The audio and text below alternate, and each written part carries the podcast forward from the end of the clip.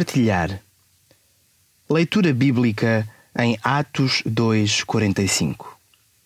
Vendiam as suas propriedades, assim como outros bens, e dividiam o dinheiro entre todos, de acordo com as necessidades de cada um. Devocional. Jesus chama-nos a partilhar. Partilhar vida, partilhar amor, partilhar sorrisos, partilhar abraços, mesmo que virtuais, partilhar tempo e partilhar bens. Deus deu o exemplo e partilhou conosco, com toda a humanidade, o que mais de precioso tinha, o seu Filho. Este é o nosso maior exemplo de partilha. Jesus, sendo um com o Pai, partilhou a sua vida com os que estavam à sua volta e conosco hoje. Vemos Jesus a partilhar cura, alimento, paz, alma e vida. A sua vida preciosa que nos permite desfrutar do seu amor.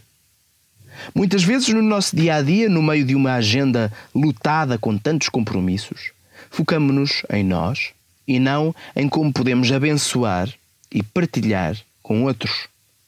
Podemos e devemos, com pequenos gestos e intencionalmente, partilhar o amor que Jesus nos deu. À medida que vamos vivendo, quer em casa, isolamento, quer de volta à rotina diária, tenhamos uma atitude de amor de conciliação, de integração, uma atitude generosa que reflita uma vida de partilha. Relembrando sempre e a todo momento que tudo o que temos não é nosso, foi-nos concedido por Jesus e a Jesus pertence.